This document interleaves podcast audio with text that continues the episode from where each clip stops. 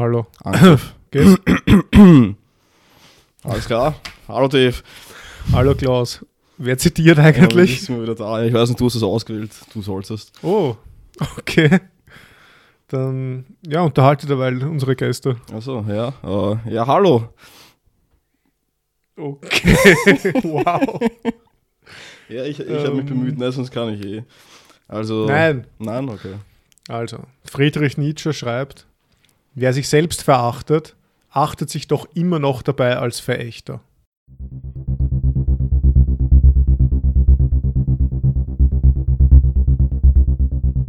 Ja, da, und was sagst du zum Satz? Ja, eh und Also halt ein, ein Nietzsche, oder? Also so dieses, dieses schöne Ideal von ja, ja, schau. Also ähm, ich habe dich nackt erwischt. Oder so. Ähm, Aber auch irgendwie so Nietzsche-Kalenderspruchmäßig. Ah, das habe ich doch schon irgendwo gehört, ja.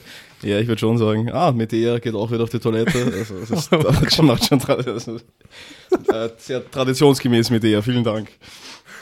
Das ist der, das, Ja, jetzt da legen wir einfach das Intro drüber, oder? Also vielleicht. Hm. Nein, ähm, ja, es ist total dieses. Hm, es ist irgendwie schon so ein, so ein. Ich glaube, du musst das wirklich rausschneiden dieses Mal. Oh Ja, schauen wir mal.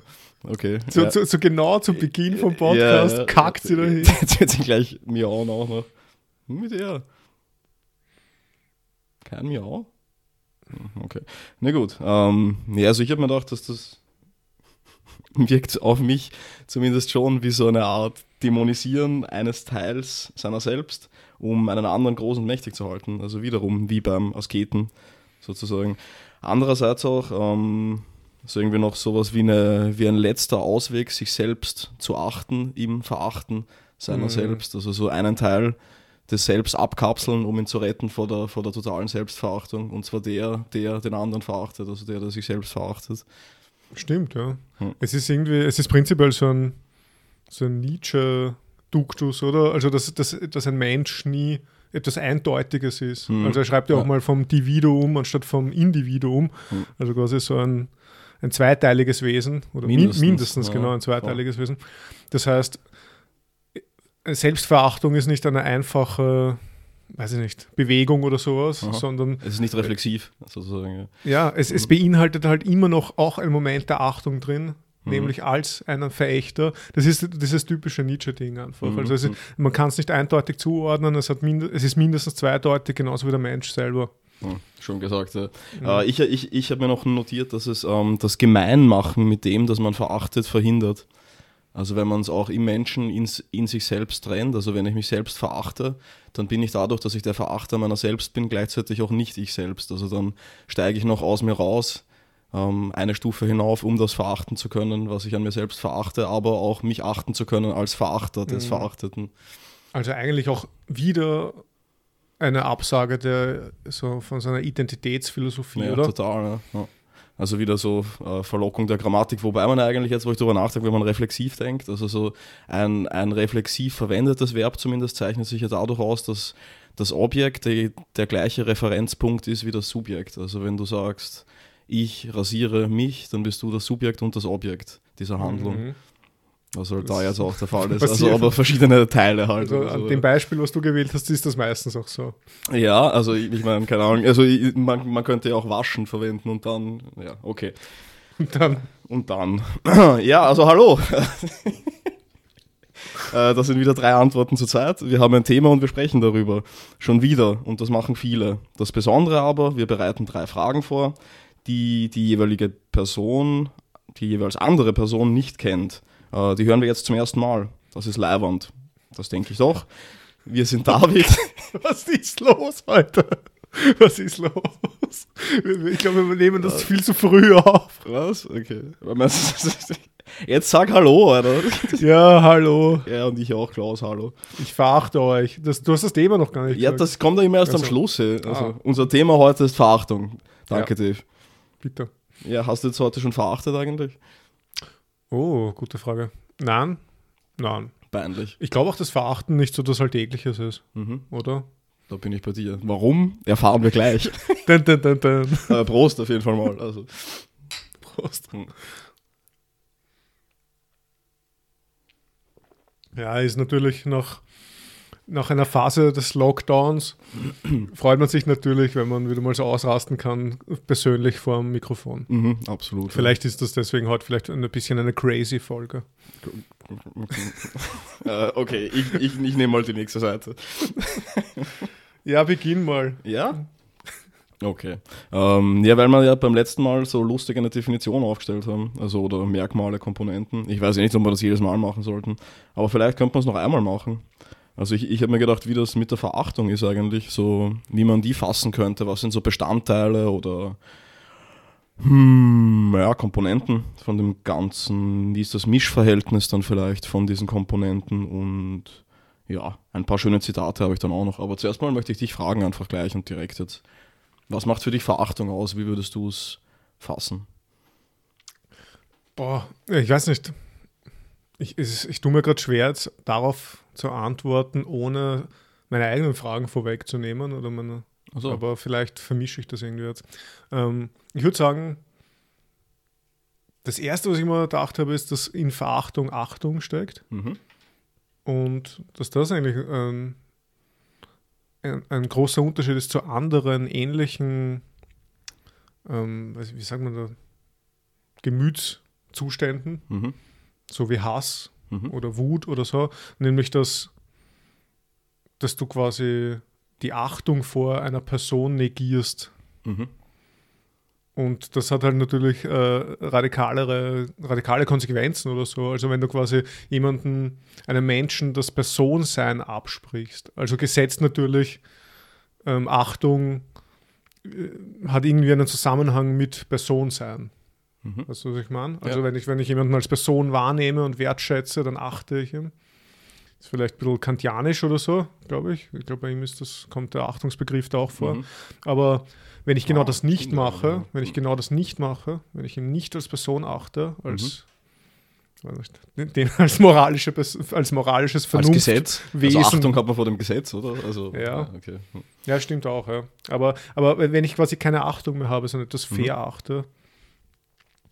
Ja, dann ist das ein, ein, ein zi- ziemlich starkes Urteil, was da mitschwingt eigentlich. Mhm. Also, nämlich ich, ich missbillige das, ich, ich nehme das nicht für voll. Das, Das ist so- trifft sich ganz gut mit dem, was ich mir auch gedacht hätte. Mhm. Also ich hätte mir gedacht, so das ganze Verachtung und Achtung ist so, vielleicht könnte man auch fassen mit Wert zu oder absprechen. Also Ja. dass ich einer Person, eine Person werte im positiven Sinne als mit Wert behaftet setze oder eben ihr diesen Wert abspreche, also so abwerten im eigentlichen Sinne. Ähm, Du hast doch angesprochen, weil du, ähm, also weil du Hass gesagt hast, habe ich ein nettes Schopenhauer-Zitat gefunden. Hass ist Sache des Herzens, Verachtung des Kopfes. Mhm. Trifft es vielleicht auch ganz gut, ja. Ähm, also es ist sicher das, man, also ich habe mich auch, auch gemüht, so eine Art von positiver Komponente der Verachtung zu finden. Und ja, also ich meine jetzt so eine im Begriff gefasste positive Bedeutung, sonst vielleicht können wir heute eh noch eine herausarbeiten, wie auch immer.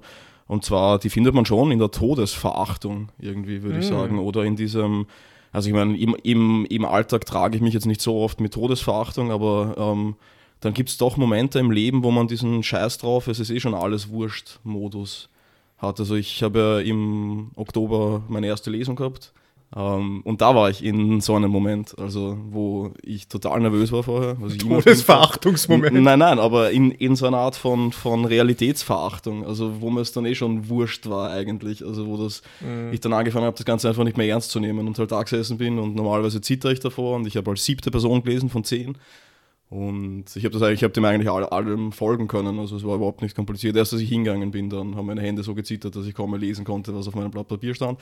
Das hat sich dann auch gelegt nach ein, nach ein paar Sätzen, aber ja. Erinnert mich Also- an unseren ersten Podcast. Schon, das zieht sich offensichtlich durch. Ja. Naja. Mm, Ja, interessant. Aber da wäre es dann quasi die, der, der positive Verachtungsmoment, wäre dann, wo du diesen Druck oder dies, diese Situation als beängstigendes verachtest. mhm. Ich spreche den Wert ab, also Mhm. den, aber der Realität den Wert ab im, im Ja. eigentlichen Fall. Sowohl in der Todesverachtung wahrscheinlich, als auch in dieser, weiß nicht, wie man das nennen kann, der kleinere Bruder, die kleinere Schwester davon. Also so eine Art von Re Realitätsverachtung oder so, dass man, Mhm. was dann eigentlich so ein relativ wirkmächtiges Instrument wäre, sich die Welt untertan zu machen, zumindest in ja. gewissen Momenten. Dem hingegen ähm, spricht, spricht äh, nicht ins Wort ein, ein Schiller-Zitat, das ich mir auch rausgesucht habe, so ein kleines Gedicht wahrscheinlich sogar und nur, nur kleine Geister spotten des, des zagenden Talents, sie allein sind reich durch fremde Armut, rein durch fremde Schuld, sie brauchen mühsam durch Verkleinerung der anderen sich zu heben, der große Mann verachtet nicht. also der, der letzte mhm. Vers ist, ist irgendwie interessant, da habe ich mich auch gefragt, ist das so? Verachtet der große Mann nicht? Also, ja, ich würde eher, also aus Nietzsches Perspektive würde der große Mann äh, nicht hassen. Mhm. Aber verachten würde er gleich schon. Ja, Aber also gerade dadurch, dass er, dass er nicht offensichtlich verachtet, würde er in Wahrheit dann verachten vielleicht, oder? Also dass er sich diesem, diesem Spiel, dem, dem Schauspiel des Verachtens nicht, nicht preisgibt. Mhm. Also die Verachtung verachten ist immer noch eine Verachtung. Aber dann ist es halt irgendwie, irgendwann kommt es halt dahin, dass dann überhaupt nichts mehr irgendwas wert ist. Was ja eh auch ganz gut passt zur Entwerten, äh, Aber stimmt, Entwertung der Realität. Wenn du die Verachtung verachtest, dann sprichst du ja der Verachtung Wert ab. Ja, ja, klar. Und das heißt, also ist es dann wieder positiv? Also ich weiß es nicht, auf jeden Fall. Es, also, ist das so ein Minus für Minus ist Plus? Das habe ich mir nämlich auch gedacht. Ja, also, und es ist ja nicht so, dass das keine, keine Anwendung in meinem Leben hätte. Also ich habe mir schon ein paar Mal jetzt gedacht, irgendwie, wenn ich in der U-Bahn fahre und am Stephansplatz und es einfach voll ist, es sind viel zu viele Leute oder jetzt die Leute haben die Masken nicht, nicht richtig auf irgendwie oder die, die Nase schaut raus oder sie scheißen halt komplett drauf oder so. Jetzt sind wir schon wieder da. Ne? Aber also da habe ich mir dann gedacht, okay, eigentlich fuckt mich das alles an, diese Idioten, bla bla und, und so weiter. Und dann denke ich aber drüber nach und so, naja, aber eigentlich ist das nur, also das, was ich verachte, ist eine komplett abstrakte Instanz. Also die einzelne Person, wenn die vor mir auf der Rolltreppe steht und diesen letzten Schritt drauf nicht macht, was mich so furchtbar aufregt manchmal, dann ist das jetzt, also dann verachte ich diese Person zwar, aber meine Verachtung bleibt einerseits konsequenzenlos und andererseits ist sie an einen Schemen gerichtet, also nicht an eine reale Person. Also wenn die Person für mich real wäre, wenn ich sie kennen würde, dann, dann würde ich sie halt dann nicht mehr verachten, weil ich dann sofort anfangen würde, okay, Beweggründe herbeizuziehen an den Haaren oder an den mhm. Beinen, wie auch immer. Und also ist meine eigene Verachtung konsequenzenlos und deswegen eigentlich auch zu verachten in irgendeiner Hinsicht, eben weil sie halt so, weiß nicht, nichtig dann ist. Ja, also. Aber auf der anderen Seite wäre so eine, sagen wir mal, konsequenzenorientierte Verachtung ja auch nicht wirklich eine Verachtung. Eine, also das wäre dann, hm. weil es dann so anbiedernd ist, oder? Man macht sich ja dann abhängig von den Konsequenzen, hm, die man Realität. setzt, hm. von der Realität, ja. Und, und quasi Verachtung hat schon was irgendwie auch mit mit Autarkie zu tun, dass man sich ja, selbst ja, genügt. Das stimmt, ja. Und das, also ich genüge mir selbst, wenn ich jemanden verachte. Der, den, hm. da, der oder dasjenige, was ich verachte, das muss gar nichts. Das muss das, das muss eigentlich gar nicht äh, zeigen, mhm. quasi, dass es das sich verachtet fühlt oder so. Eigentlich ich als Verächter sollte einfach in mich ruhen, während ich alles um mich herum verachte. Ja, gerade noch den Mantel zumachen vielleicht oder so. oder, oder enger um sich ziehen ja. und, und dann weitergehen, den Hut eine Spur weiter ins Gesicht mhm. oder so. Das hat ein bisschen was von dem, wo, ich glaube, ein, ein, Beispiel, was wir schon, weiß nicht, 20 Mal angebracht haben, ähm, so Diät und Entschlackungssuppe und so. Gott schon, also, ja. Entschlackungssuppe. Aber es ist wirklich wieder so ein Punkt, ja. wenn man so drei, vier Tage lang nur auf so einen erhobenen Blickwinkel ja, ist und dann durch die Straßen rennt und mhm. man verachtet alles und so, aha, die müssen sich Kebab reinschieben und mhm. so. Mhm. Und das ist ja auch. Vor der Bäckerei, hier ja. vergiftet sich das Volk selbst und so. Und das ist halt auch total konsequenzenlos. Und, aber ja. du selber denkst dir, hahaha. Ha, ha. Hm. Ja, aber ist es dann konsequent? Also, ich meine, wenn du dich selbst erhebst, aber ja, dann. dann ja, ja. Aber das, ja, ich meine, also, stimmt schon, keine Konsequenzen auf die anderen hingerichtet. Genau. Ja, also dann wahrscheinlich gar nicht zu verachten, sondern eher das Gegenteil dann, dann irgendwie zu begrüßen. äh, weiß ich auch nicht jetzt, aber ähm, was auch noch ist irgendwie, also was mein Vorschlag für ein Zitat heute gewesen wäre, war so dieser, dieses kurze Hölderlin-Distichon der Advocatus Diaboli. Ähm, da kommt halt keine Verachtung vor. Aber ein Moment, das ich sehr interessant finde, so für Verachtung und das für mich schon noch eine Komponente ist, die ich irgendwie wichtig finde. Also wenn ich es das kann ich, glaube ich, sogar aus dem Kopf. Also tief im Herzen hasse ich den Troster des Poten und Pfaffen, aber noch mehr das Genie macht es gemein sich damit. Und da ist dieses, dieses sich gemein machen mit etwas. Also ich glaube, selten, ich weiß nicht, also, hm, ob richtige Verachtung schmerzen muss oder so, aber wenn, da, wo sie weh tut zumindest, ist das, wenn man Leute, die man achtet, eigentlich bei etwas sieht, wo sie sich selbst desavouieren einfach. Also wenn sie, ich weiß nicht, irgendwelche ein konkretes Beispiel, so ATV-Shows, also die besten Freunde, die man intellektuell über alle schätzt, sitzen zusammen und schauen sich irgendeinen irgend so ATV-Trash-TV-Müll an oder so. Und Also für mich äh, in, der, in, dieser rein, in diesem rein hypothetischen Szenario war das extrem schmerzhaft. Also. für mich war das in diesem hypothetischen ja, ja, Szenario. Wäre es gewesen. Also ich weiß gar nicht, äh, wen du meinst. Ja, okay. Also, wer ich, das jemals ich, ich eh auch nicht. wer schaut sich denn so einen Schund an? Ja, ja. Okay. Mhm. Äh, ja. Also quasi Menschen, die du eigentlich achtest. Mhm, die ich sehr, die ich stark achte. Die verachtest also. du dann noch am härtesten. Ja, vielleicht. Also das, das wäre wieder so ein Ding, oder halt da tut es am meisten weh oder da lässt es sich am wenigsten abwenden oder da, mhm. Hm, weiß nicht, ja. da fühlt man es halt vielleicht am härtesten noch irgendwie. Ja, stimmt. Würde ich hm. auch würde ich auch sagen. Es ist, ich weiß nicht, das leitet halt zu einer Frage rüber, die wir jetzt schon so halbwegs beantwortet haben, glaube ich. Mhm. Nämlich,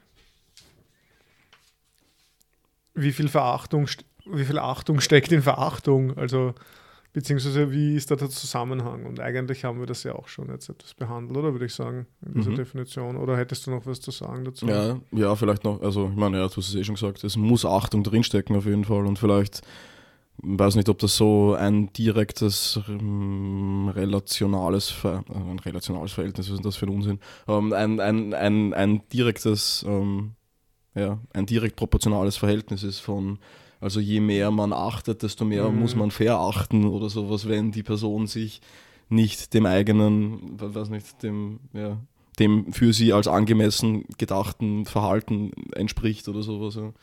ja. Oder ich weiß nicht, ich finde es ich auch. Einen Sündenfall. Also würde ich, jetzt, so. würde ich jetzt auch. Äh, würde ich jetzt auch nicht glauben, dass das so einfach möglich ist. Also, dass das so eine, eine lineare Korrelation zwischen den beiden ist quasi. Aber was mir noch eingefallen ist, vielleicht zu dem Thema, weil du vorher auch von Wert gesprochen hast und Wert absprechen und so weiter. Mhm. Da wären wir wieder bekannt, nämlich, weil das, da gibt es ja diese interessante Unterscheidung von Wert und Würde. Mhm. Und er sagt ja irgendwie so, dass das, was, also etwas ist wertvoll oder nicht, wenn, wenn man einen Preis dafür angeben kann. Aber das geht beim Menschen eben nicht. Beim Menschen, ein Mensch hat keinen Wert, so, sondern der hat Würde, mhm. so als mhm. absoluter Begriff. Wert ist relativ, gekoppelt an das, für was man es braucht oder so. Mhm. Ist ja Angebot, Nachfrage, wie auch immer. Mhm. Aber ein Mensch hat eben Würde und das ist absolut und da gibt es diese ganzen Spielereien nicht und so. Was mir gerade auffällt, ist ein ganz interessantes Argument gegen äh, Sklavenhandel oder so, vielleicht. Mhm, naja. Schon, ja. Also. Aber das wäre ja auch so. Also ob, ob ein paar hundert Jahre zu spät vielleicht. Ja. Oder, also, wobei, also, ja. Ob man Wert oder Würde jetzt sagt oder wie man das jetzt genau versteht, ja, sei mal dahingestellt, ob das jetzt stimmt oder ob das plausibel ist, was Kanter sagt, aber das ist, das hat schon was, weil wenn ich jemanden die Würde abspreche, dann habe ich eben auch keine Achtung mehr vor ihm. Ja, dann hast du ihn aber auch entmenschlicht wahrscheinlich, wenn mhm. wir bei dem bleiben wollen oder so. Dann. Genau, und dann, das ist ja wirklich die Verachtung dann. Mhm. Oder diese. Hm. Die dann auch alles Mögliche rechtfertigen würde, oder? Also, das ist wahrscheinlich so eine der Rechtfertigungsstrategien für Genozide oder so ein mhm, Shit. Genau. Also, dass, das so dass man sie so entmenschlicht wie mhm. möglich. Ja.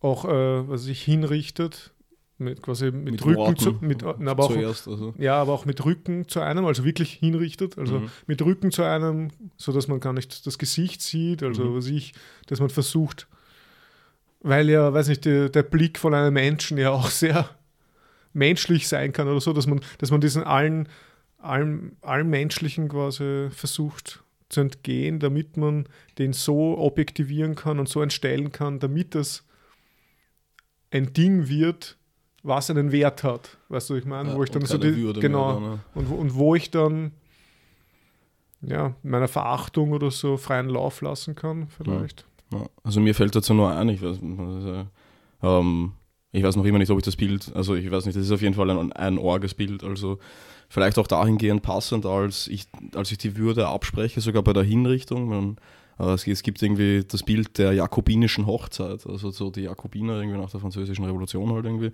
ähm, dass man zwei Leute gleichzeitig hinrichtet, indem man sie aneinander bindet, mit dem Messer ein Loch in einen sticht und sie dann beide von der Brücke wirft und der eine, der sich, der nicht schwimmen kann, weil er halt verblutet und stirbt, den anderen dann mit runterreißt. Also man tötet nicht mal beide sozusagen. Also, oh Gott. Das ist wieder ein gute Laune-Podcast, hatte ich sehe schon kommen. Oh mein Gott. naja, gut. Hm. Ja, wie machen wir das jetzt? irgendwie habe ich jetzt meine Frage schon gestellt. Achso, oder? ja, soll ich mal mit der nächsten dann? Oder, Ja. oder möchtest du noch eine? Nein, mach du mal weiter. Wir werden sehen, wo, wohin uns das Wohin führt. uns das führt. Ja, das, das ist eher eine gute Frage. Also, ähm, ich habe an mir beobachtet, nämlich, dass ich diesen Satz, dafür habe ich nur Verachtung übrig oder ähnliche Sätze wie diese relativ häufig sage. Und das sage ich dann zu Leuten, die mit nacktem Oberkörper auf der Straße rumrennen oder die in der U-Bahn sich irgendwie ungebührlich gebärden oder wie auch immer. Ähm, dass ich dann sage, ja, ich habe nur Verachtung für, für diese Leute übrig und in Wahrheit also in den meisten Fällen ist das, glaube ich, keine Verachtung. Also ich meine, die Leute sind mir zu egal, als dass ich sie verachten würde, wenn wir jetzt diesen, also den, die Würde oder den Wert, der vorhergehen muss oder der irgendwie involviert sein muss dafür vielleicht, ähm, in die Rechnung setzen wollen. Dann ist halt die Frage, warum ich das eigentlich sage, also diesen Satz. Ich habe dafür nur Verachtung übrig oder warum ich mich überhaupt mit diesen großen Affekten schmücke äh, in alltäglichen Situationen, die eigentlich diese Affekte überhaupt nicht verdienen oder so. Und ähm, das ist halt dann genau das, dass ich irgendwie, glaube ich, damit so den, den erzählerischen Faden aufspannen, also aufnehmen will und ähm, fortspannen, dass ich das Pathos evozieren will, das in diesen Begriffen haust. Also dass man dann, du weißt, was ich meine, oder? Also dass man Begriffe, die eigentlich zu groß sind für die Dinge, an die sie sich richten, verwendet, um sie größer zu machen. Und dann ist halt meine Frage ja, warum eigentlich? Also warum macht man das? Also und warum mache ich das? Und meine kurze Antwort wäre dann eigentlich so, ja, ich, wahrscheinlich ist es der Versuch, sich in so Heldenepen einzuschreiben, in die großen Erzählungen des Menschseins, die genau dieses beherrschen, also nach, nach denen man irgendwie lebt, nach denen man sich ausrichtet, nach denen man seine Selbstbilder entwirft und die seltsamerweise dann trotzdem nicht auf die Existenz zu passen scheinen. Also wo, also wo das Größenverhältnis einfach nicht stimmt. Das Leben ist keine Heldenerzählung, Liebesgeschichten gehen nicht gut aus. Ein Suchen impliziert nicht ein Finden und so weiter. Also das ähm, gerade wenn man auf die Zukunft schaut, denke ich, also dann, dann lässt sich die eigene Existenz zwar in dem Moment durch das, ähm, durch das Annehmen von solchen großen Erzählungen, von Narrativen erklären und benennbar machen, vor sich selbst und vor anderen, aber in diesem Planungscharakter für die Zukunft, also ist es eine finale Illusion, habe ich mir da, das mal zurecht genannt. Also dass es irgendwie, dass man, ähm, also dass man damit einfach nicht planen kann, dass es nicht auf die Existenz passt, dass die Größenrelationen einfach nicht stimmen. Andererseits ist man halt genötigt, ähm, sich damit zu erklären und auch danach zu leben in gewisser Weise, weil man nur damit verstanden ist und ohne sie einfach verloren ist, als im Sinne von nicht verstanden. Ja. Und in weiterer Folge vielleicht noch, was ich mir noch gedacht habe dann, also was jetzt, ich habe, das war, also ja, das war das Thema von dem neuen Text, an dem ich gerade schreibe, deswegen irgendwie. Und ähm, es ist dann irgendwie, also ich, ich bin über den Begriff dieser Übersprungshandlung ähm, gestolpert, der irgendwie äh, da vielleicht interessant sein könnte, also nicht so, wie er gedacht ist, dass sich jetzt zwei Instinkte widersprechen oder und dann halt ein Verhalten auftritt, das jetzt nicht in die Verhaltensfolge passt, sondern ich habe mir gedacht, dass es vielleicht so sein könnte, dass so Realität und die Erzählung, nach der man sein eigenes Leben, seine eigene Realität auszurichten, versucht, in an an einem Moment einfach nicht mehr passen, dass man diesen Moment bemerkt, wo das einfach nicht mehr passt, wo das nicht mehr zusammenstimmt, wo ich damit nicht mehr agieren kann.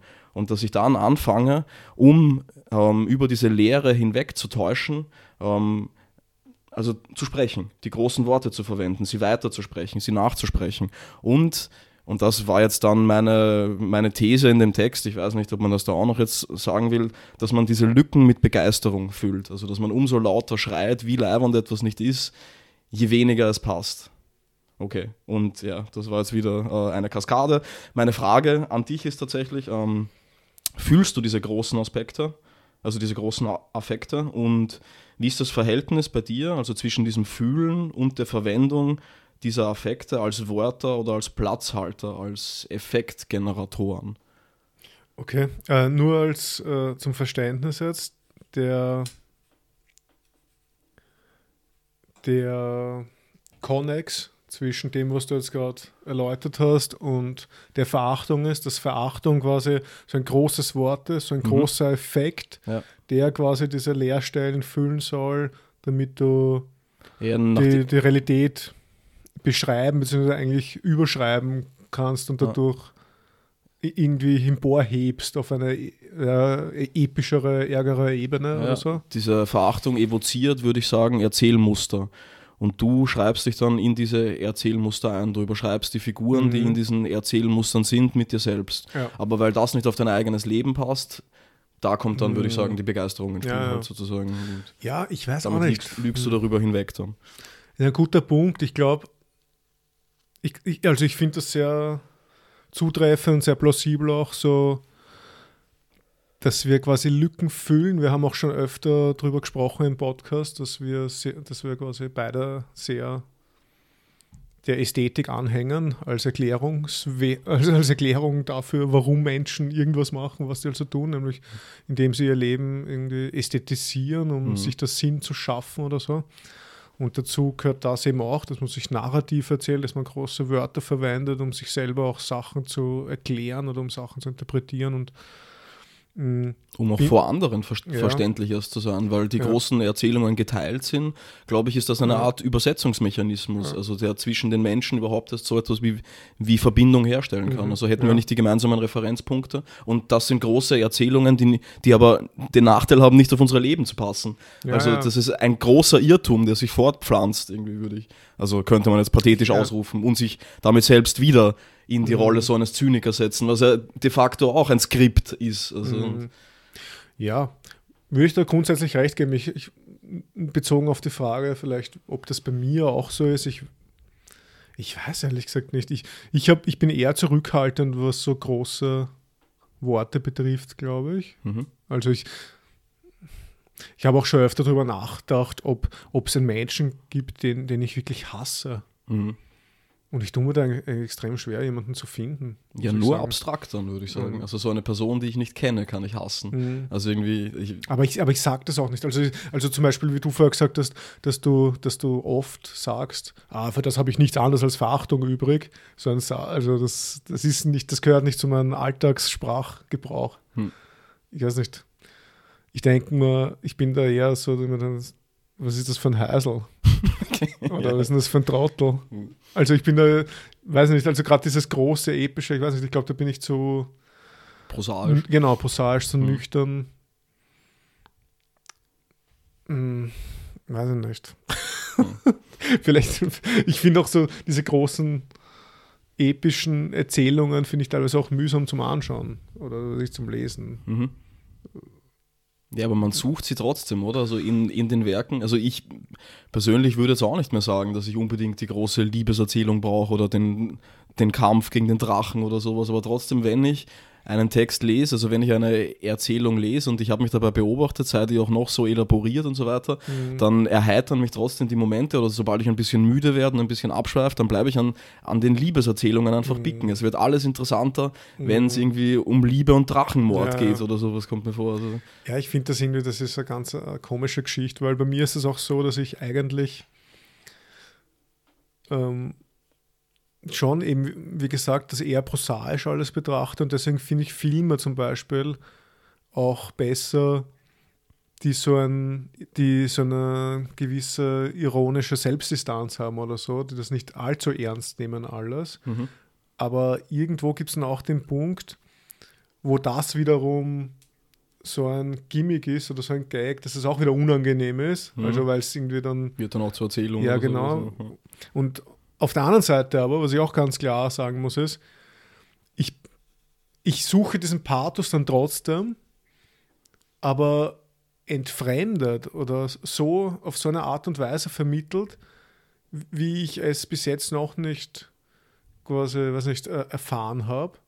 Aber trotzdem stillt das dann irgendwie das Bedürfnis nach mhm. dem, nämlich äh, in, also östliche Filme, also japanische oder auch südkoreanische Filme, die zum Overacting neigen. Mhm. Also was ich, das ist dann wirklich, also aus einer europäischen oder amerikanischen Perspektive ist das teilweise recht eigentümlich. Also mhm. was ich, wenn die dann so den Mund aufreißen und keine Ahnung, alles eben so overacten. Und da schaue ich jetzt gerade eine Serie, das, das hat mich irgendwie, das packt mich total. Ich weiß auch nicht. Das, da ist dann so ein Pathos drinnen, die sind dann oben auf ein Hochhaus am, auf dem Dach und die Kamera fahrt, eine total, also ein, auch eine Orchester, Musik und, mhm. und es geht um Leben und Tod und, und Hass und Liebe mhm. und die ganzen Sachen, Freundschaft und Feindschaft mhm. und nur ständig so immer nur noch ärgere Themen und noch ärgere Dialoge und irgendwie da bin ich voll dabei, aber das ist dann eben so, absurd und so surreal entstellt schon wieder. Das, das mhm. ist wie ein Anime oder so oder wie, mhm. ein, ja, wie ein Comic, dass ich damit wieder mich arrangieren kann, mhm. weil es quasi so weit von der Realität entfernt ist. Weil du hinter deinem An Analyse-Ironieschild hervorlugen genau. kannst. Nur und, ja. ja. Nein, also, hm. Ja, wahrscheinlich. Ja. Also ich weiß auch nicht, das, ist, das hat halt so wenig Verbindung zur Realität, dass ich das wieder akzeptieren kann als einen ganz eigenen, fiktionalen hm. Raum, der seine eigene Plausibilität wiederum hat, weil das so weit weg ist. Ich weiß es auch nicht.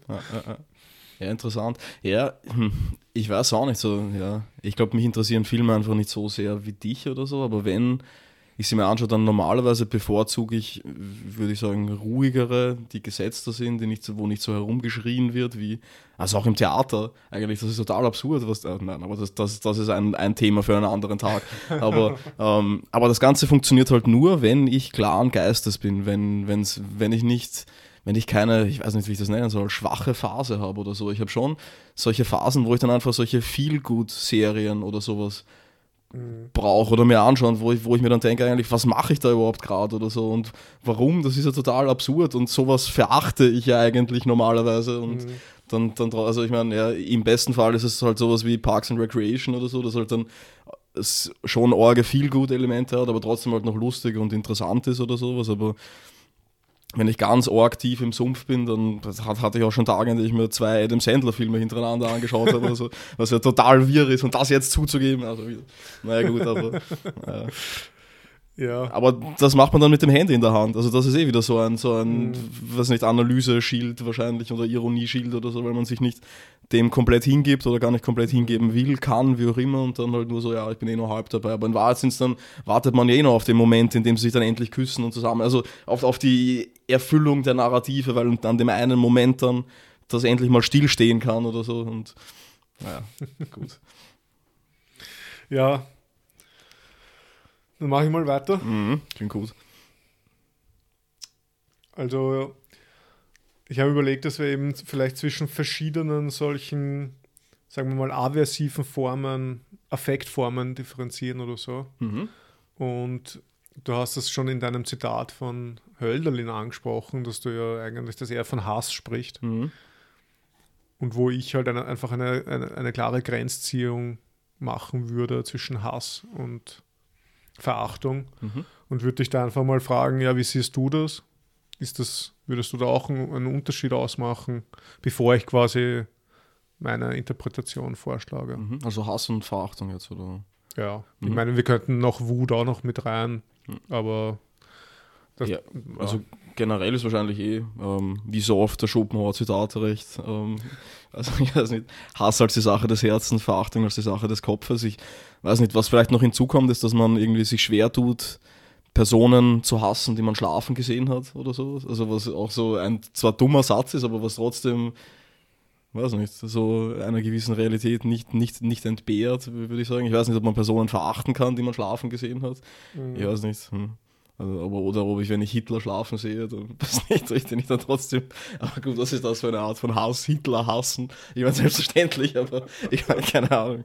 Ja, na gut, da, ja. Ähm, also ich weiß nicht, ja, das Einzige, was, was mir da ad hoc zumindest einfällt, ist wahrscheinlich schon so die, hm, die Affektgeladenheit das Ganze oder der, der, der Vermischungsanteil von Ratio und mhm. Affektionalität oder sowas, der, der mhm. würde ich jetzt sagen, bei Hass überwiegt die, die Emotion, wobei natürlich auch nicht nur, also Hass hat, denke ich, schon noch eine Art von, von rationales Element oder sowas drinnen, also dass das nur pure Emotion wäre, würde ich schon allein aus dem Grund verneinen, dass es halt doch gespeist ist aus Erzählungen wiederum oder dass, dass, dass man sich auch im Hassen danach richtet, wie man schon Leute hassen gesehen hat.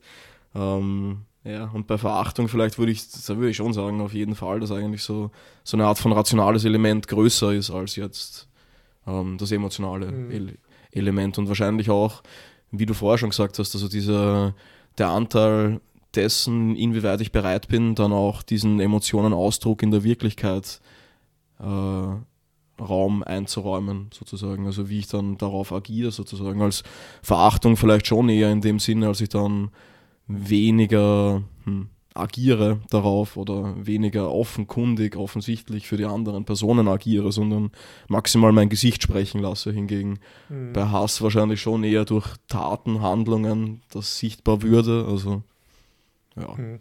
Ja, na, ich habe mir, also mein erster meine erste Intuition ist äh, Nietzscheanisch gespeist, also von der Genealogie mhm. äh, zur Moral. Das habe ich mir irgendwie so die, die, letzten Jahre immer so im Hinterkopf bewahrt. Und weil, was du so sagst, würde mich interessieren. Also quasi, dass man das versucht zu differenzieren, Hass und ähm, Verachtung im Sinne von Nietzscheanischen Kategorien und auch so Machtkategorien. Also quasi so das eine kommt von oben, das andere von unten, wenn du so willst. Also mhm. Hass ist ein Affekt, der aus der Ohnmacht entsteht, mhm. aus, aus, also eher von unten quasi nach oben gerichtet. Ich hasse etwas, was mich ausnutzt, was mich missbraucht, was mich vergewaltigt oder sowas, mhm. wo ich selber in der schwachen Position bin. Also es ist von Ressentiment getragen, von mhm. Ohnmachtsgefühlen und deswegen hasse ich das. Mhm. Und ähm, Verachtung würde ich dann eben eher umgekehrt sehen. Also wie, wie, schon vorher erwähnt, also eher so dieses autark sein, dass ich mir selbst genüge. Ich, bin, ich, ich, ich spreche das aus einer souveränen Position heraus. Ich sage, ich verachte das. Mhm. Das bedeutet, es ist mir eigentlich wurscht. Ich, eben, es, es tangiert mich eigentlich nicht auch. Also es, es, es ist quasi nicht so, es ist nicht so ein Affekt aus Panik heraus, wie, die, mhm. wie, wie Hass, sondern es ist einfach so ein, ja, ein, ein, ein souveräner Umgang. Und ich würde das, ich finde das eigentlich so eigentlich recht, äh, also für mich eine eingängige Differenzierung. Mhm. Mm, wie man es zusammenführen könnte, vielleicht wäre so ähm, die Ausdrucksmöglichkeit als entscheidender Faktor. Also wenn du denkst, das Ressentiment einfach, wie du gesagt hast, also so als, als hm, als Machtlosigkeit in dem Sinne, dass ich mir einfach, also dass die, dass meine eigene Positionierung ähm, mir den Ausdruck des Gefühls verhindert, sozusagen, und ich deswegen es umso mehr ausdrücken will. Hingegen, wenn meine eigene Position Position mir die Souveränität eines Ausdrucks von Abneigung gestatten würde und jederzeit und in jeder Form gestatten würde, dann ist es vielleicht eher da, eher wiederum darauf hm, äh, gerichtet, dass es nicht nötig ist, es so auszudrücken. Mhm. Also dass, dass ich dadurch, dass ich die Ausdrucksmöglichkeit habe, ähm, zu handeln, meiner, meiner, meiner Abneigung freien Lauf zu lassen, dass ich es dadurch dann einfach nicht tun muss, so, mhm. sozusagen. Das hingegen, also das ist wieder pff, vielleicht so eine Westentaschenpsychologische Erklärung, aber ähm, ja. Ja, na, auf jeden Fall, so ja, das trifft schon. Es ist auch, mm, ist auch das, so das Verhältnis zwischen Bejahung und Verneinung ist doch ganz interessant. Das kommt bei Nietzsche auch vor, so ein Schema, ähm, dass die, also so die Perspektive der Schwachen ist so, dass sie, sie verneinen die Starken mhm. und, da, und, danach als, als Reaktion quasi, als zweites Moment bejahen sie sich selbst als. Diejenigen, die sie sind. Das ja, heißt, sie haben als erster diese Fremdverneinung und dann die Selbstbejahung irgendwie. Mhm. Die geboren ist aus der Verneinung. Genau, dann aber, ja. genau. Und das ist so die Perspektive, wo ich sagen würde, das sind die, die hassen quasi, die Schwachen, die die Starken hassen, die, mhm. die ihnen ausgeliefert sind und sich dadurch erst die Identität über den Umweg holen quasi. Mhm. Und auf der anderen Seite also dann diese Perspektive der Vornehmen oder so oder der Starken eben, die dann, die, die, wo ein grundsätzliches Ja zu sich selbst oder diese Selbstbejahung ist. Mhm. Und daraus erwächst ein Nein genau, zu. Genau, diese Fremdverneinung ist ja das Zweite. Mhm. Und als Beispieler, als lebenspraktischer Beispieler, wäre mir eben eingefallen, zum Beispiel diese Entschlackungssuppensachen. also was ich, wenn ich da herumspaziere und dann und ich bejahe mich selbst, Weißt? Ich, mhm. bejahe, also ich bejahe mich selbst in meiner, in meiner Existenz als derjenige, der, der eine Entschlackungssuppendiät macht und so und verachte dann denjenigen, der neben mir in der Busstation ein Kebab ist und das muss ich riechen. Ich muss diesen Geruch ausgesetzt sein, aber ich verachte das. Ich hasse mhm. den jetzt mhm. nicht unbedingt. Ja. Und beim Hass wäre mir eingefallen, auch unsere schon öfter erwähnte tolle Rechnungswesenlehrerin, wo du quasi in der Schule, was, ein, was ein typisches Machtgefälle ist, quasi mhm. Lehrerin oben, wir sind unten, wir sind die Schüler, wir sind abhängig von ihr mhm. und ich habe sie gehasst. Mhm. Und nicht nur, also, weil wir einfach von ihren, weiß ich, gut dünken abhängig sind, wir haben eine Ohnmacht gehabt, weiß nicht, mhm. ab und zu was so die, die, gleichen Leistungen, einer den Vierer, einer den Zweier kriegt und so weiter. Und da war ein, einfach ein Hass dabei, mhm. was ich meine. Mhm. Und so, so würde ich das auch irgendwie so lebenspraktisch verbinden. Mhm. Hm. Ein Ausweg daraus erscheint mir trotzdem dann so eine Art von Realitätsverschiebung, also wiederum diese Todesverachtung im Sinne von jetzt ist eh schon alles Wurscht-Modus, um dann wieder zur Verachtung zu kommen. Also in, in diesem Rechnungswesen-Szenario. Ähm, also mhm. wenn man dann so weit ist, dass eh schon ja drauf geschissen. Also auf das Urteil dieser Person lege ich keinen Wert mehr, auch wenn es jetzt Konsequenzen für meine weitere Zukunft hat. Irgendwann ist genug sozusagen, dann kann das durchwegs wieder in mhm. Verachtung umschlagen. Aber du hast völlig recht. Also am Anfang ist das einfach nur Hass aus Ohnmacht geboren wahrscheinlich oder so. Mhm. Was halt bei dem Ganzen irgendwie für mich noch ein bisschen fragwürdig ist, ist, dass so ähm, dass man diese, diese Adeligen oder wie auch immer diese Personen, die, die in einer souveränen Position sich befinden, dass die bejahen würden. Also das, also das weiß ich halt wiederum auch nicht. Also ich glaube schon noch, dass sich diese, diese Verneinung und auch die Entschlackungssuppung, also die Entschlackungs- Suppenverachtung halt irgendwie schon auch daraus speist, in dem Moment zumindest. Also natürlich jetzt mhm. ähm, realweltlich kausal gesehen ist, ist sie natürlich aus deiner Selbstbejahung oder aus der Bejahung der Entschlackungssuppe mhm. entstanden, aber dann ist es tatsächlich doch durch einen Moment der Verneinung getragen, oder? Also dass mhm. du zumindest sagst, okay, ich bin nicht so wie diese wie diese Kebab essenden Barbaren dann, also in mhm. diesem Moment halt. Und, ja. ja, ja. stimmt schon, ja.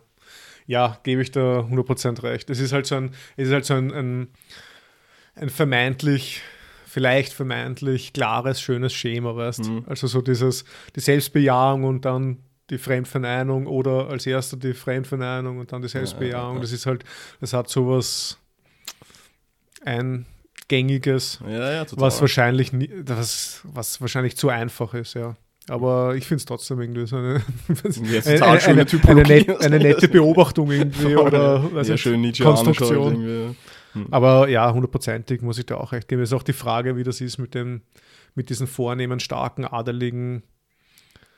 Ja. Das ist ja verweichlicht.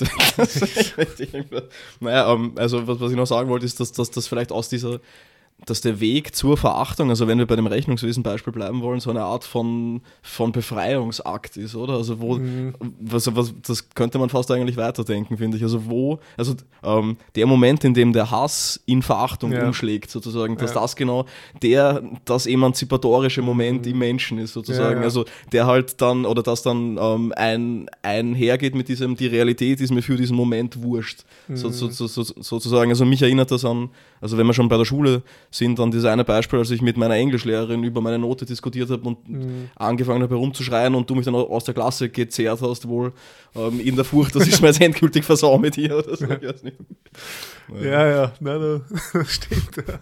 Naja, der hat dich halt auch bezichtigt, dass du das abgeschrieben hast, ja, obwohl du es nicht abgeschrieben hast und, und sie hat dir nicht geglaubt und das ist ja das Schlimmste. Also ja, ich werde da auch so wütend, wenn, wenn ich weiß, also wenn ich weiß, ich, ich liege richtig, also jetzt nicht bei irgendwelchen nicht, philosophischen Fragen, sondern mhm. wenn ich sage, ich habe den Text geschrieben, ja, ich habe das geschrieben. Also das ist eine Tatsachenwahrheit. Ja, eben, das ist ja keine Vernunftswahrheit. naja, ja, mhm.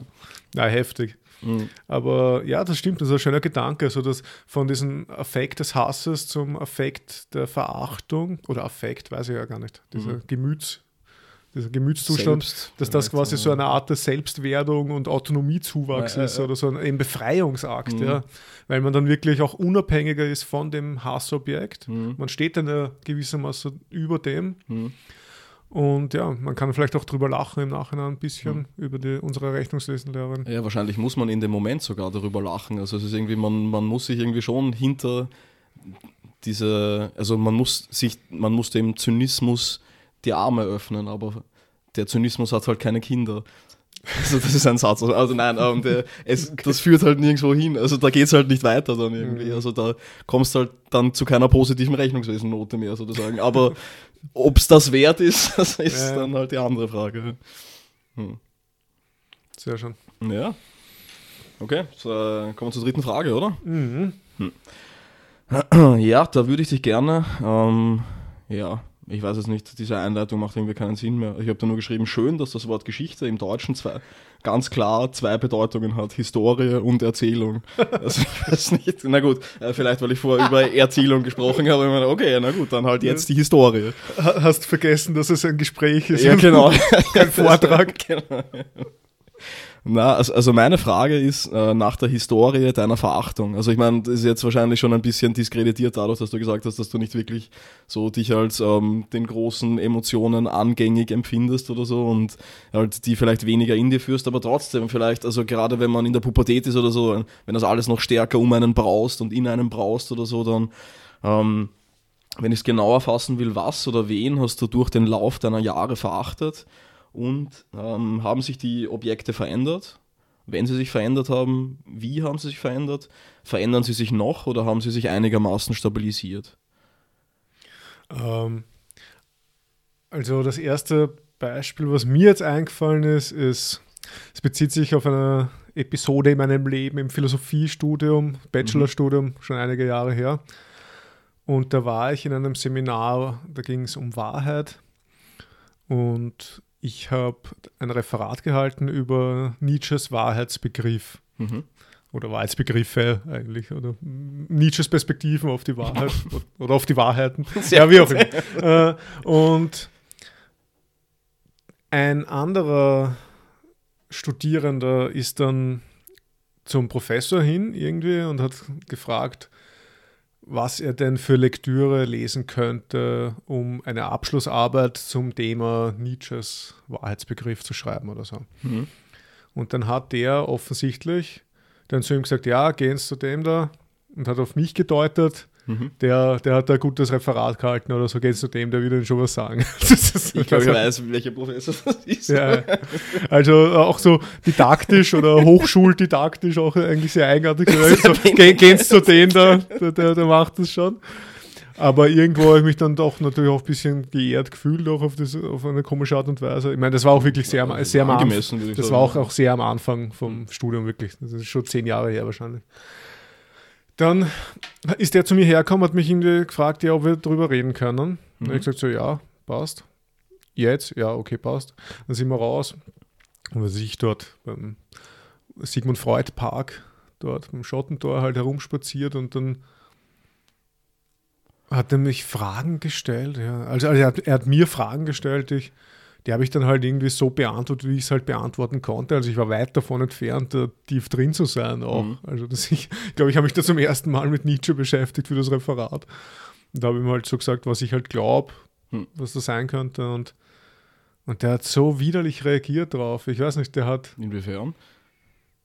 Ja, der hat so wirklich so, ja, ja, naja, aber wenn du das sagst, dann muss es das sein, weil, da, weil in der fröhlichen Wissenschaft hat er das geschrieben und in der Geburt der Tragödie hat er aber das andere geschrieben und wenn du das aber, und dann geht es aber nicht. Und ich so, ja, ja. Du dich, das ist mein Gott, das und eben, und ich so, ja eh, warum? Ich, und ich so, ja eh, warum fragst du mich dann? Du weißt das ja offensichtlich. Ja, na eh, ja, und der hat aber auch nicht, ganz komischer Typ, ich weiß auch nicht. Ja. Und das ist dann so gegangen und nach 15 Minuten habe ich gesagt, so, willst du mich verarschen eigentlich?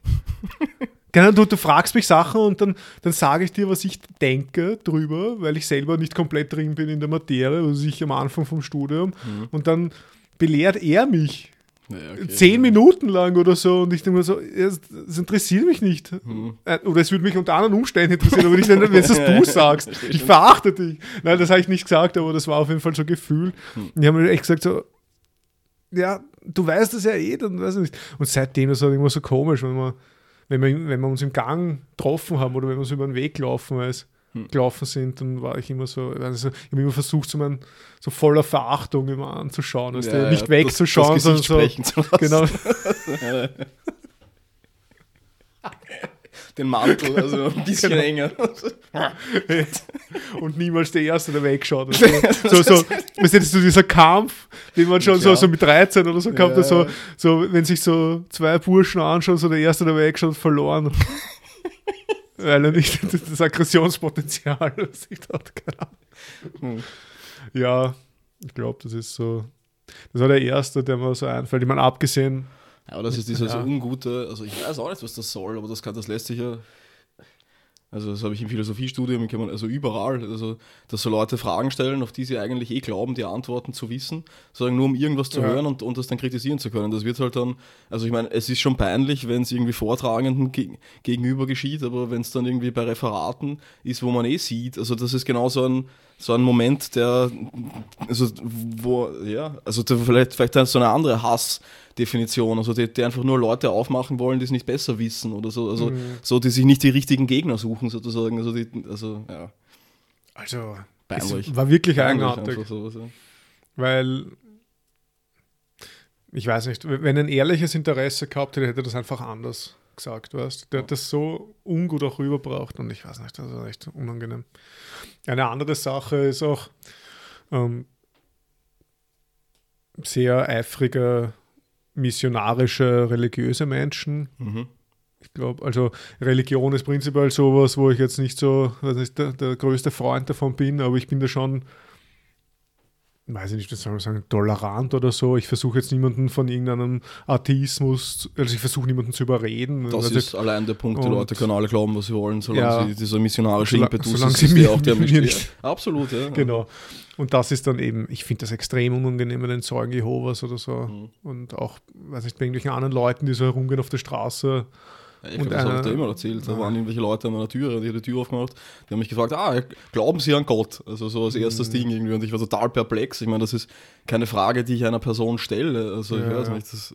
Nein, ich finde das, ich, ich, ich finde das auch wirklich, ich finde es halt, ich finde es nicht schlimm, wenn man Leute fragt, ob sie ja, bei irgendeinem Bibellesekreis dabei sein wollen oder so, aber, aber es ist dann ab und zu wird das total unangenehm, weil ich sage dann ab und zu, es kommt auf meine Stimmung an, aber ab und zu sage ich nicht einfach na, bitte, sondern sag, sondern frage halt so, ah ja, um was geht's da? Mhm.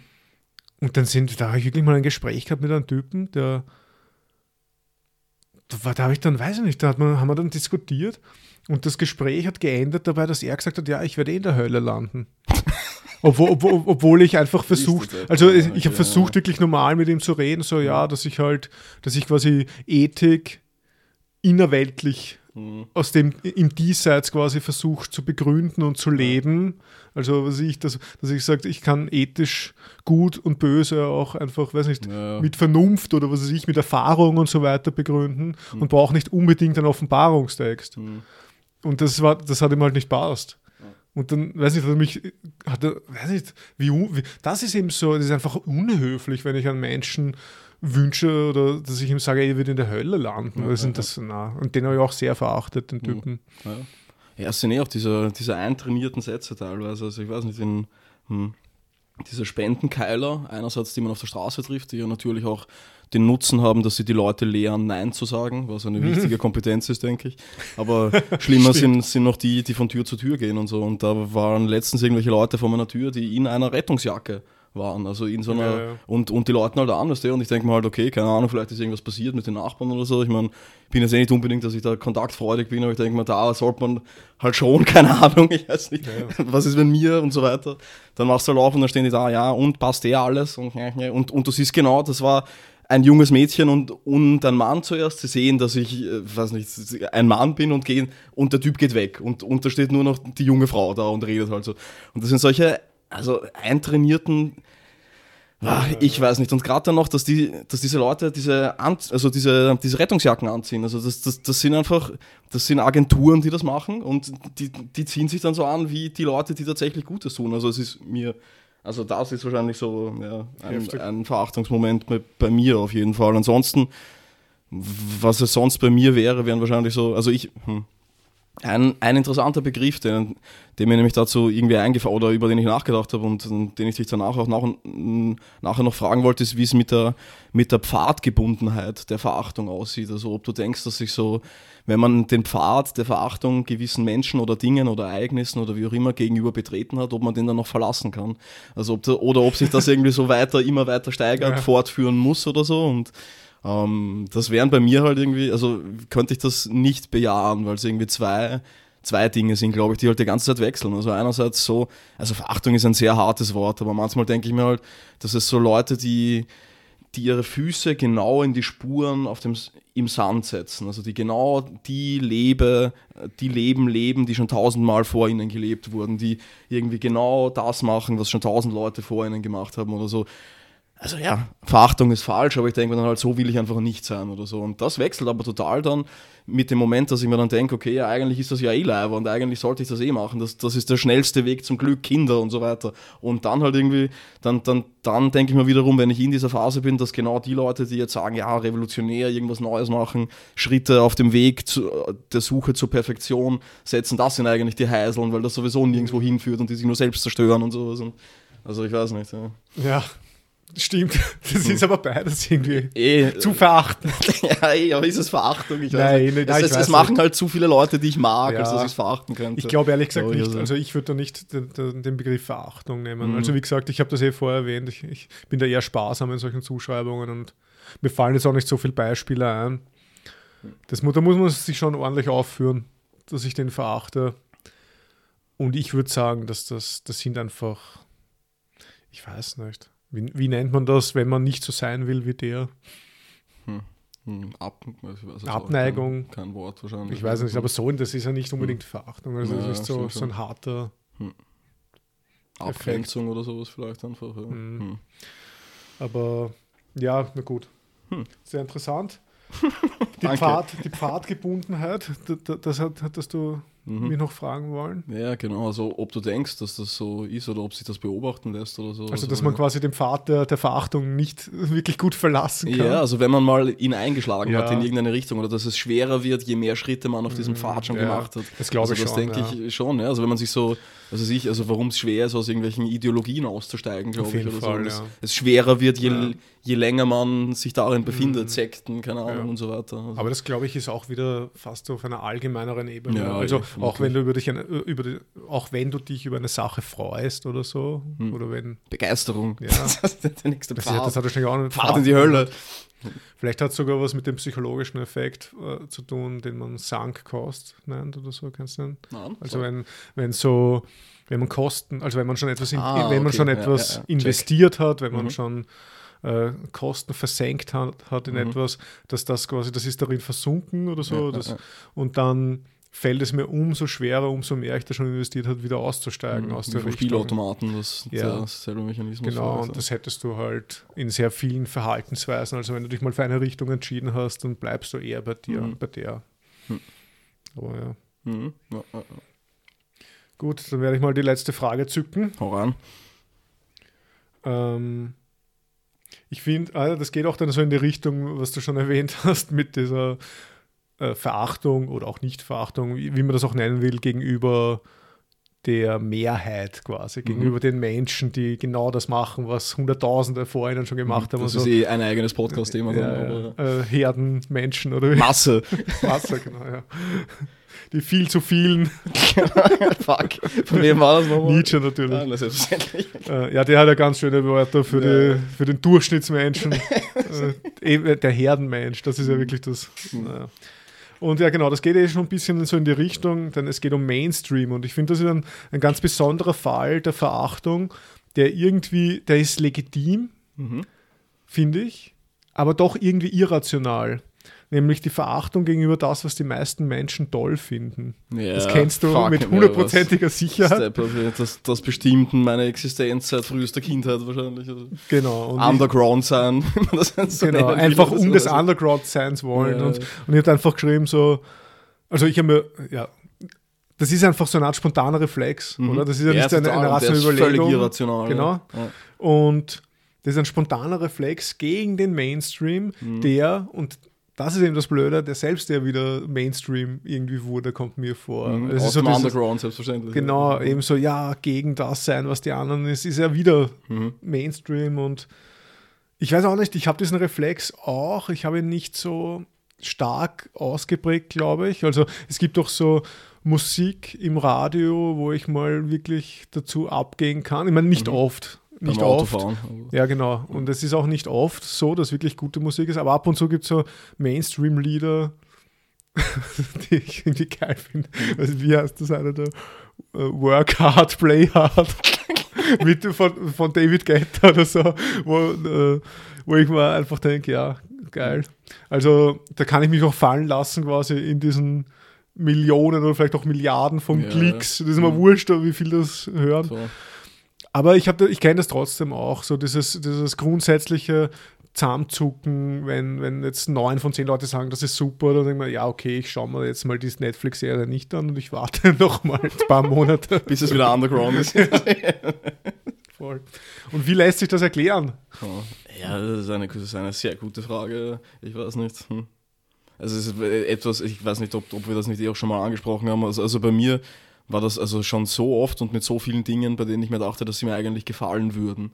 Also irgend, irgendwelche Sportarten oder so, dass diese, keine Ahnung, ich habe ewig gebraucht, um mich, also aus dieser, dieser, dieser große Parallelgesellschaft der Outdoor-Rudis, die Leute in den bunten Jacken, die dann auf Berge gehen und so weiter und sich dann darin umarmen, wie arg nicht die Naturschönheit ist oder so. ja, sicher ist die geil und so, aber deswegen wollte ich es gerade nicht machen. Und ich habe mir gedacht, nein, niemals, ich gehe nicht mehr in die Natur. Und diese ganzen Heißeln in die Natur gehen und so. Also, ja, und ich werde auch niemals bunte Jacken anziehen und sowas. Und, ja, Ärger ist es halt dann Obwohl halt ich sie so sich dann- wunderschön finde. wenn man sich dann dabei erwischt, dass man sie dann streichelt. langsam und so.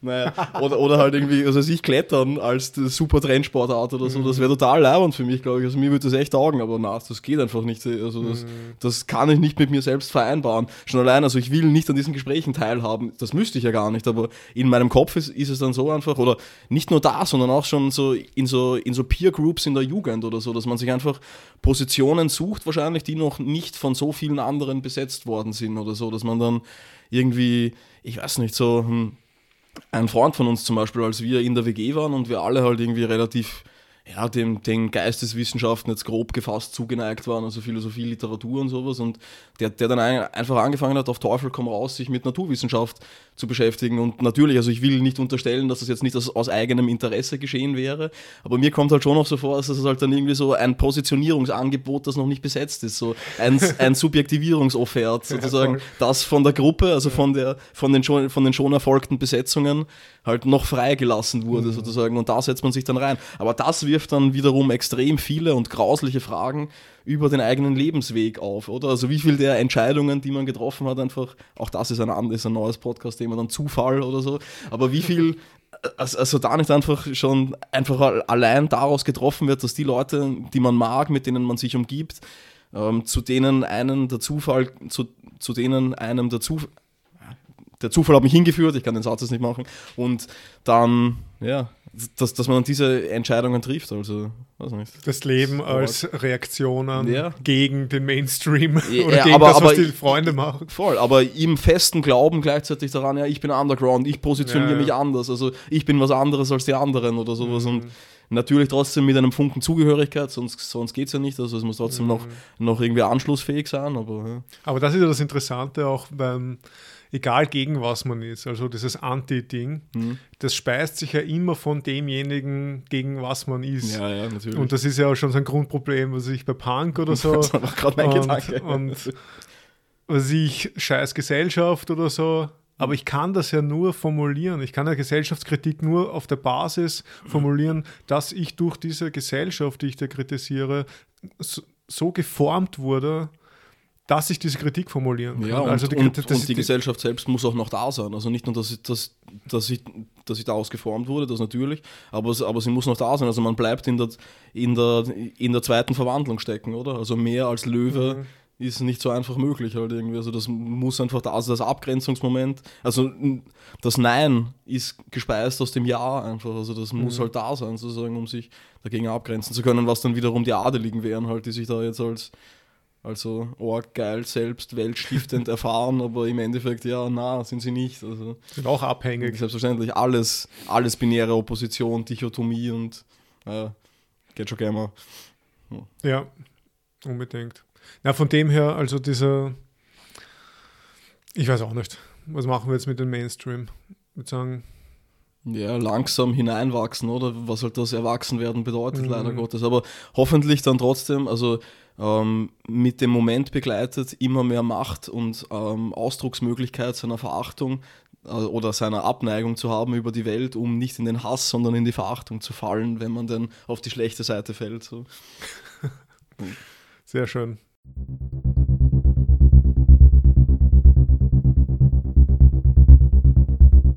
Ja, wie war's? Ja, Geil. ja. Ja. als Fan, das wieder persönlich zu machen, Dave, das muss ich schon sagen. Also. Mhm. Ja. Und überhaupt mit dir zu sprechen, sehr erfahren. Ja, vor allem mich es auch sehr gefreut, dass du mit mir sprechen konntest. Danke. Das ist ja jede, also diese Witzstruktur wiederholt sich übrigens auch schon. Ich ja, okay. Ich verachte mich. Ah, okay. Äh, ja. Ja, nein, was- aber interessant. Ich weiß auch nicht, irgendwie. Ich habe ich, ich hab das Gefühl, dass wir irgendwie wichtige Aspekte von der Verachtung nicht thematisiert haben, aber mir sind jetzt auch nicht mehr eingefallen. Mhm, mhm. ja, das ist eh jedes Mal. Und auch diese, ja, ich meine, auch das haben wir schon tausendmal gesagt, dass diese Kritik direkt nachher jetzt natürlich weniger aussagekräftig in gewisser Weise ist. Aber Mhm. ja, halt irgendwie trotzdem vielleicht ein, ein, hm, ein Stimmungsbild dessen abliefert. Ja. Oder so, ich weiß nicht. Ich fand es eigentlich, hm, ich glaube, wir haben schon einiges angesprochen. Also natürlich sind wir wie immer vom Thema dann abgekommen, vom Großen ins Kleine, zurück ins Große, zurück ins Kleine Ja, so. Also, das ist ja auch Programmatik quasi. absolut, ja. Hm. Top-down Top-down, Bottom-up. Bottom-up, und Angriff. dann wieder andersrum. Mhm. Sehr gut, ja. Also jetzt sollte eigentlich mit ihr auch aufs Heidel gehen, aber jetzt will sie natürlich nicht. Na gut. Ja, passt dann. Äh, vielen Dank, Dave. Danke, Klaus. Danke, danke. Danke, Community. Danke, Community. Angriff.